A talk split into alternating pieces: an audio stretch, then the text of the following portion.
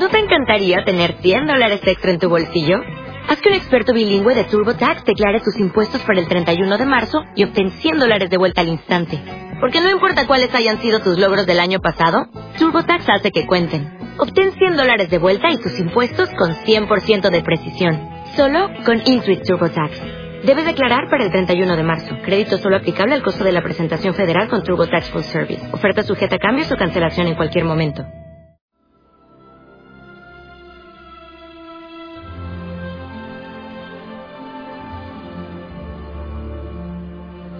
Ocasiones es difícil saber para lo que has nacido, cuál es la misión que los dioses han elegido para ti en este mundo, en este planeta Tierra.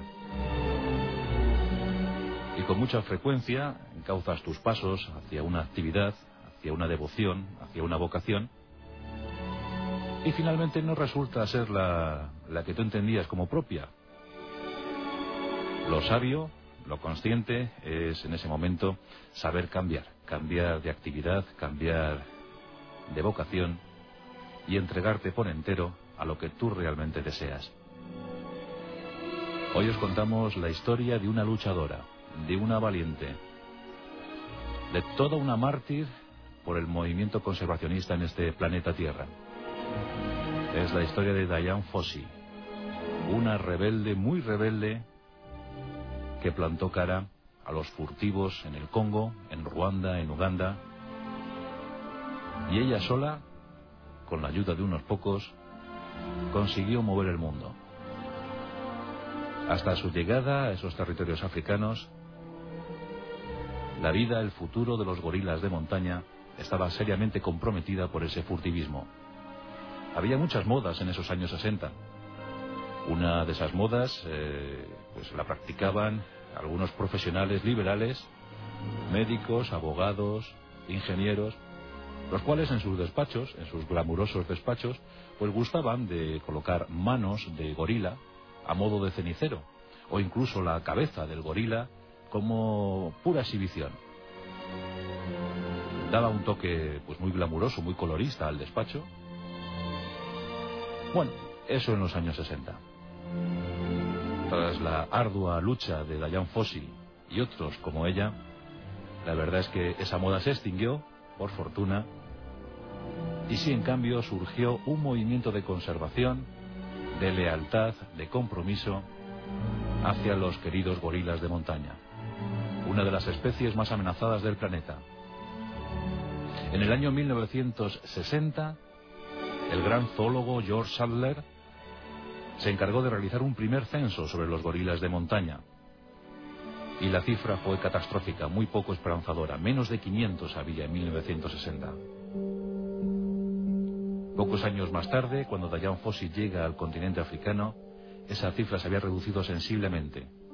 Menos de la mitad de los censados por Sadler en el año 60. Menos de la mitad. Y como os digo, gracias a la actuación decisiva de Diane Fossey y sus artículos en el National Geographic, hoy en día, ya en pleno siglo XXI, podemos hablar que aquella especie en vías de extinción ha conseguido mantenerse, mantenerse a flote en un lugar conflictivo, uno de los más conflictivos del planeta. Pero aquellos menos de 500 del año 60 se han convertido en unos 600 en nuestros días. Algo es algo. Y casi toda la culpa la tiene la protagonista de nuestros pasajes de la historia, Diane Fossey.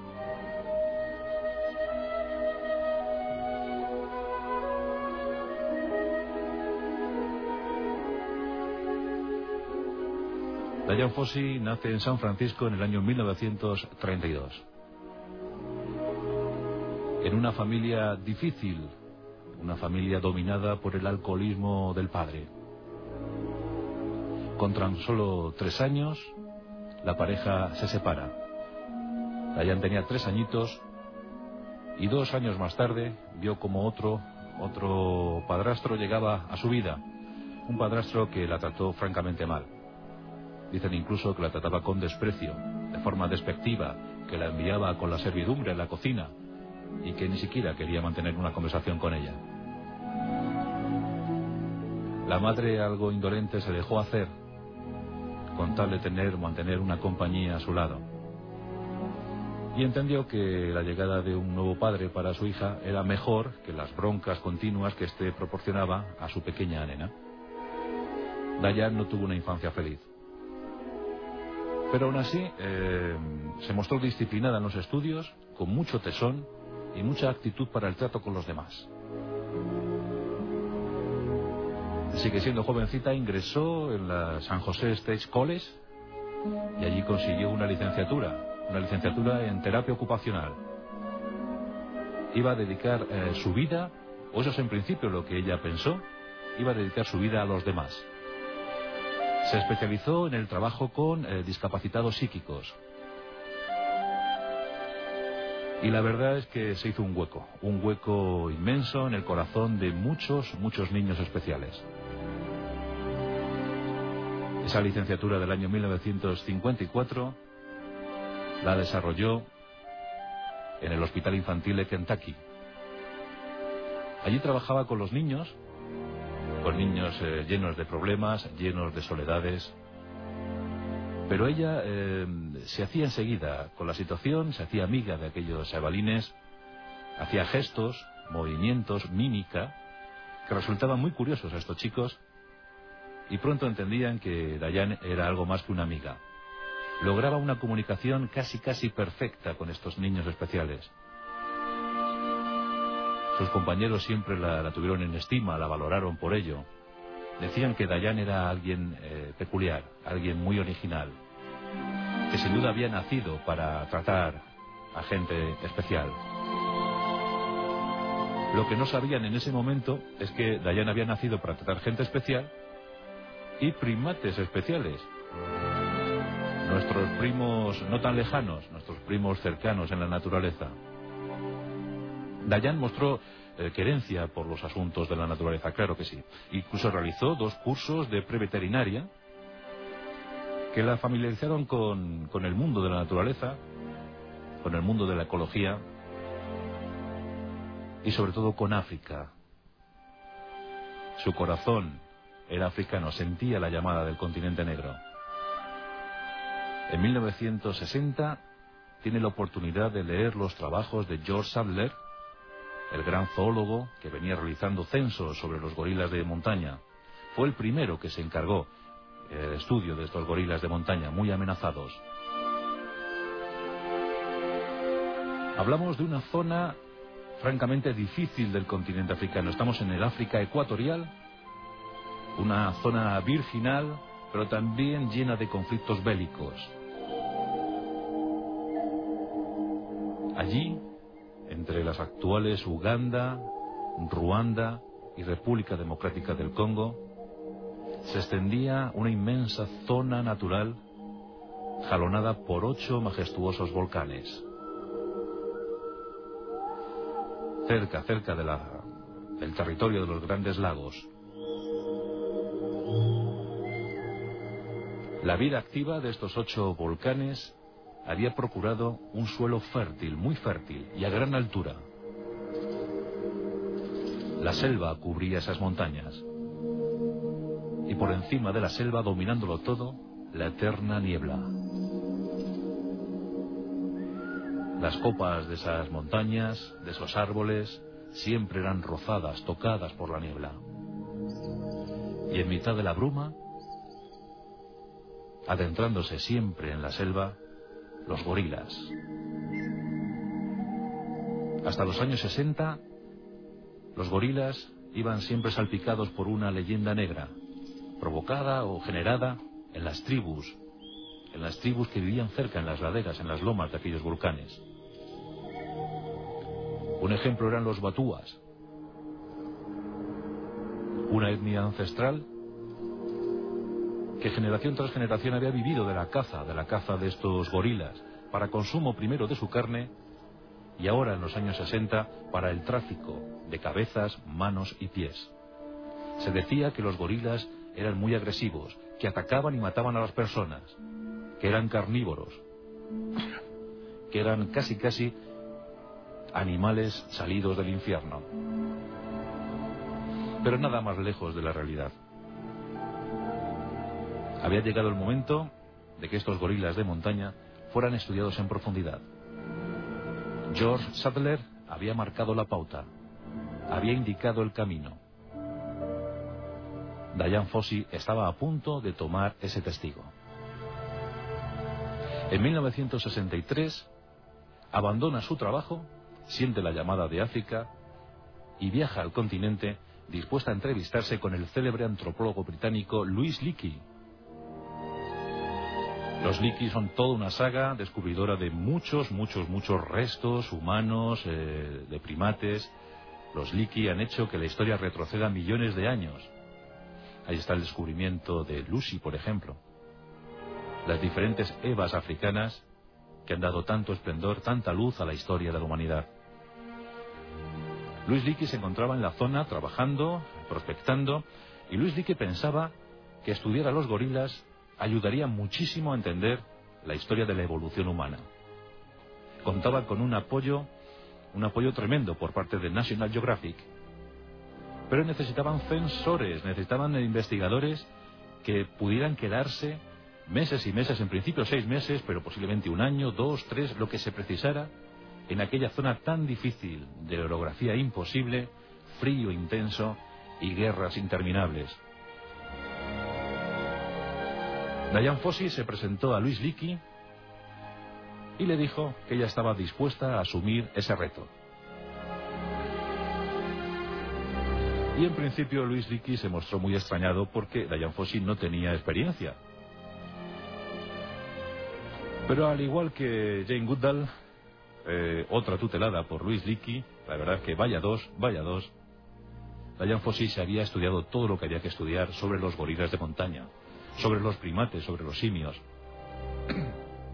Era autodidacta, sí, pero una auténtica experta en primatología. La verdad es que eh, Diane Fossey daba el perfil. Y Luis Leakey, viéndola tan obstinada, de carácter tan férreo, decidió darle una oportunidad. Y así tenemos a Diane Fossey llegando en 1967, a principios de año, en febrero de 1967, a una zona enigmática, bellísima, virginal. Nos encontramos en Virunga, la gran montaña, donde se presume existen algunas colonias de gorilas de montaña. Allí, entre el Congo, Ruanda y Uganda, Dayan Fossi va a realizar su ingente tarea. Tiene que censar los últimos ejemplares de gorilas de montaña. Luis Leakey le advierte, te vas a enfrentar a muchísimas dificultades, te vas a enfrentar a guerras fratricidas, te vas a enfrentar a muchos inconvenientes. Pero si consigues realizar este trabajo, si consigues darnos alguna prueba, darnos testimonio sobre la actividad de los gorilas de montaña, sobre su vida cotidiana, sobre lo que comen, sobre cómo actúan, sobre cómo sienten, estarás aportando grandes informaciones a la historia de la evolución humana. Muy comprometida con ese empeño, Diane Fossi llega a Virunga.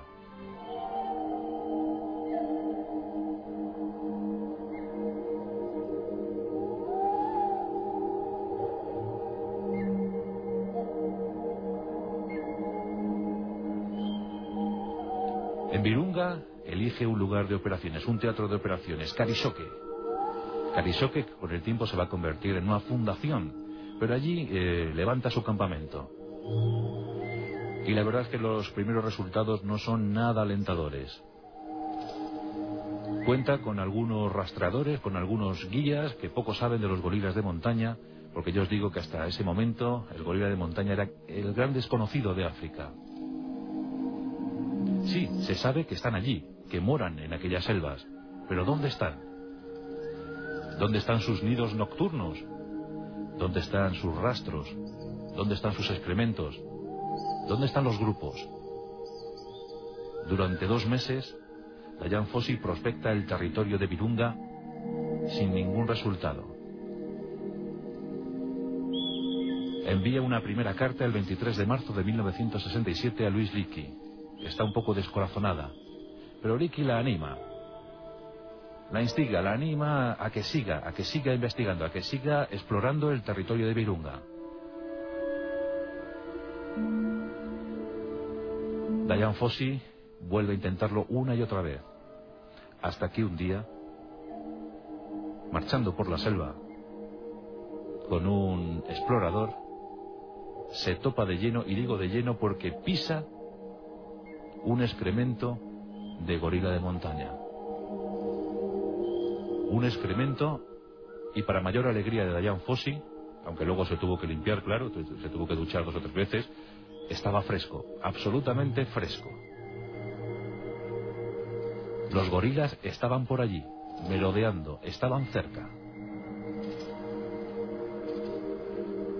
A las pocas jornadas de este gran hallazgo, Dayan Fossi se topa con su primer grupo de gorilas de montaña. Hay unas, unas cuantas madres, algunos pequeños y sobre todo un enorme macho de lomos plateados. El macho percibe la, presencia de Dayan Fossi. Se incorpora y con sus poderosos puños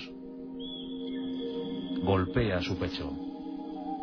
Está mostrando al intruso, está mostrando a la doctora Fossi que aquel encuentro no va a ser muy fructífero, que habrá muchas y serias dificultades para contactar con ellos. El gorila persigue a Dayan Fossi y a su guía durante un buen trecho, hasta que consiguen esquivarlo. Pero Dayan está feliz. Sabe que por fin ha conseguido su propósito, que ha localizado a un grupo de gorilas de montaña. Ya solo será cuestión de tiempo. En efecto, Dayan se acerca cada jornada, cada mañana, a ese grupo de gorilas. Y cada vez, cada vez más cerca. Logra situarse a 18 metros de ellos. Los observa. Está estasiada. Comienzan las anotaciones, los dibujos. Un inmenso mundo, un maravilloso mundo, hasta entonces desconocido para el ser humano, se abre ante Dayan Fossi. Es testigo privilegiado de algo incógnito. De los 18 metros pasa a los 9, a los 5. Los gorilas empiezan a identificar a Dayan Fossi. Saben siempre que es ella la que se acerca.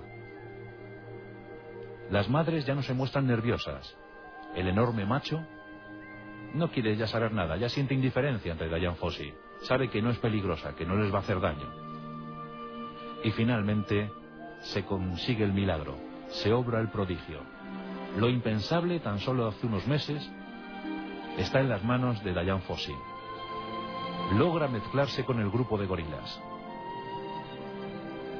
Estos la aceptan. Dejan incluso que juegue con los pequeños, con los pequeños gorilas. Las madres se dejan acariciar. Pero el gran macho, el enorme macho de lomos plateados, eh, sigue receloso.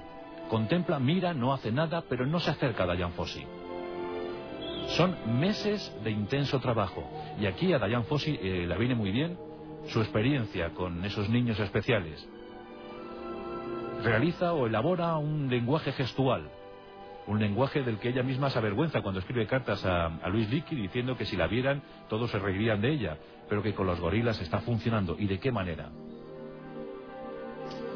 Aquel grupo se convierte en un gran amigo de Dayan Fossi, pero esta sigue, sigue analizando la zona, sigue explorando y consigue censar 220 ejemplares en diferentes colonias, diferentes grupos. La montaña de Virunga es un gran hallazgo, un gran prodigio de naturaleza. 220 gorilas de montaña, posiblemente ya los últimos, los últimos supervivientes. Este enorme macho se va acercando poco a poco a Dayan Fossi se van conociendo, cruzan sus miradas y finalmente incluso llegan a darse las manos. Dayan contempla en el líder de la manada como su cuarto y quinto dedo son palmípedos y por eso le pone un nombre a ese gorila, Digit. Será el gorila de montaña más famoso de toda la historia, con un final triste y cruel. Pero Dayan Fossi está ebria de gozo. No para de enviar cartas a Luis Licky. Las confesiones de trabajo eh, se multiplican. Sigue, sigue en la zona. Y por si fuera poco, sus artículos, sus reportajes en National Geographic empiezan a causar furor. Se está estudiando en primera línea a los gorilas de montaña. Hasta hace un tiempo, auténticos espectros de la selva africana y ahora gozosa realidad. National Geographic eh, quiere más y más. Envía fotógrafos, es el caso de Bob Campbell, que realiza fotos a esos gorilas, realiza fotos a la propia Diane Fossey con los gorilas. Es todo un acontecimiento en el mundo natural. Pero Diane Fossey se empezó a enfrentar a un gravísimo peligro. Y ese no era otro sino el furtivismo. Primero, las guerras civiles, las matanzas tremendas entre etnias. De ellas tuvo que huir de la República del Congo para adentrarse en la más pacífica Ruanda. Pero luego los furtivos, los furtivos que por unos pocos dólares seguían cazando indiscriminadamente a los gorilas de montaña. Dayan Fossi observa con preocupación cómo cada vez más y más furtivos merodean la zona. Sobre todo furtivos que pagan eh, míseras cifras a los batúas, a los habitantes ancestrales de aquel territorio. Dayan Fossi ocupa su tiempo no solo ya en filmar o en escribir sobre los gorilas de montaña, sino también en destruir las trampas de los furtivos. Un trabajo intenso y agotador. Ella no para de pedir ayuda, de enviar cartas a todas las instituciones posibles, de denunciar los hechos. Pero los furtivos no cejan en su empeño. Y en una de estas racias, en una de estas eh, masacres, el propio Digit, su gran amigo, muere. Horrorizada descubre el cuerpo descabezado de Digit. Le habían cortado la cabeza, las manos y los pies. Después de tantos meses, tanto trabajo, sus acercamientos, su confianza mutua, después de tanto sobre lo que se había aprendido, Digit, ese enorme macho, ese impresionante macho de lomo plateado, había muerto víctima de los furtivos. Destrozada, porque ya el alma de Diane Fossey pertenecía a Virunga, pertenecía a esa montaña y a esos gorilas, destrozada crea un cementerio al lado de su campamento, donde entierra con cuidado a Digit y le rinde, le rinde homenaje. Será el primero de los habitantes de ese cementerio para gorilas. Era horrible, era horrible ver cómo los furtivos incursionaban en la montaña y se llevaban cabezas, manos y pies de los gorilas. La cifra de los gorilas estaba bajando, estaba disminuyendo sensiblemente. Dayan Fossi entra casi casi en territorios de locura y asume una pequeña cruzada personal contra los furtivos. Decide incluso poner trampas para que los furtivos caigan. Denuncia los hechos al gobierno de Ruanda. Lo que no sabía ella es que los propios miembros de ese gobierno estaban implicados en el furtivismo de la zona. Desesperada, no sabe qué hacer y finalmente escribe la historia de Digit. Esa historia es enviada al National Geographic. Y aquí se produce otro pequeño milagro. Campbell, el fotógrafo, había advertido a Diane Fossey que esas manos, esos pies, esas cabezas que aparecían en los despachos de los médicos, de los abogados, de los ingenieros, era imposible evitar que fueran allí, pero sí era muy posible llevar el National Geographic a las consultas. Que la revista apareciera en las consultas de los médicos, de esos mismos médicos que eh, presumían de tener una mano de gorila. Y es lo que ocurre. Ya sabéis que la revista tiene una difusión multitudinaria. Bueno, pues los reportajes de Dayan Fossi denunciando la situación del furtivismo en, en Virunga comienza a tener unos resultados impensables. Miles de personas quieren saber algo más acerca de los gorilas de montaña. Se crea una fundación, y os podéis figurar cómo se llama, Fundación Digit. Gracias a esas aportaciones económicas, gracias a la concienciación de millones de personas, hoy en día podemos disfrutar todavía en vida de muchos, muchos centenares de gorilas de montaña. La gran artífice fue la incansable Diane Fossey. En 1974, Diane Fossey obtiene el doctorado en zoología en la Universidad de Cambridge. Y la verdad es que no fue nada difícil obtener ese doctorado. Llevaba ya unos cuantos años trabajando en el estudio, en la investigación de los gorilas de montaña. Ella decía su montaña, sus gorilas. Y decía bien, porque en el fondo se sentía una más de la manada.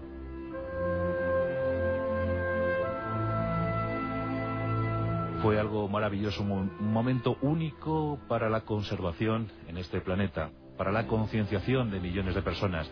En esos tiempos, a principios de los 70, surgía con fuerza el movimiento ecologista. Las ganas por proteger la naturaleza. Comentábamos que en los años 60 había dos millones de chimpancés en África. La caza indiscriminada, bien para laboratorios, bien para circos, eh, zoológicos o simplemente para el consumo de su carne, hizo que esa cifra haya disminuido hasta los 150.000 de hoy en día. Pero con los gorilas eh, se pudo llegar a tiempo. La doctora Fossi, la doctora en zoología Fossi, siguió trabajando. Pero su obsesión por atajar el furtivismo, por acabar con el furtivismo, fue a la postre su perdición, su terrible perdición. A principios de los 80 comenzó a escribir un libro. Ese libro que llevó por título Trece años con los gorilas, conocido popularmente como Gorilas en la Niebla. Apareció, apareció en 1984. Pero un día triste para todos fue el 27 de diciembre de 1985. Ese día, Diane Fossi se encontraba en su cabaña, en su gran montaña, la montaña de Virunga, preparando nuevas investigaciones. Tenía ya 53 años. Permanecía incansable, inmutable en sus deseos de acabar con los furtivos. Y mientras eh, esa noche intentaba descansar un poco, alguien entró en su cabaña y acabó con la vida de Diane Fossi. Y acabó de una forma cruel, a machetazos. La mataron a machetazos. En principio nadie supo quién había sido, nadie supo atribuir a nadie eh, la autoría de este crimen, aunque se intuyó, se intuyó y muy bien intuido, que habían sido los propios furtivos, eh, muy hostigados por Diane Fossi, y en ese momento por el movimiento conservacionista en el mundo, muy hostigados por todo esto, habían acabado con la vida de Diane Fossi. Pensaban que así se iban a librar de un problema. Con el tiempo se supo que el artífice de este crimen fue un tal Protais, hermano de la mujer del presidente de Ruanda. Este Protais, eh, detenido y llevado a un tribunal en Bélgica, se supo que había sido el autor o el instigador del crimen, eh, bueno, aparte que había controlado el negocio fraudulento de diamantes y que había sido uno de los cabecillas de la, de la masacre de Tuxis en 1994 en Ruanda, se sabe que más de medio millón de Tuxis habían muerto víctimas de los Hutus y uno de los jefes de los Hutus, uno de los jefes que, que animó a esta masacre genocida, fue este Protais. Pues tiempo después, 14 eh, años después, por fin se le pudo detener y espero que caiga sobre la más dura de las condenas. Por fin pudimos poner nombre al asesino de Dayan Fossi. Pero no consiguió su, perverso, su perversa intención. La muerte de Dayan Fossi lo que hizo fue crear una mártir, crear una heroína de la conservación de la naturaleza en este planeta. Y lo que hizo Ruanda después de la muerte de Dayan Fossi fue proteger, proteger a los gorilas de montaña. Y hoy en día son especie protegida.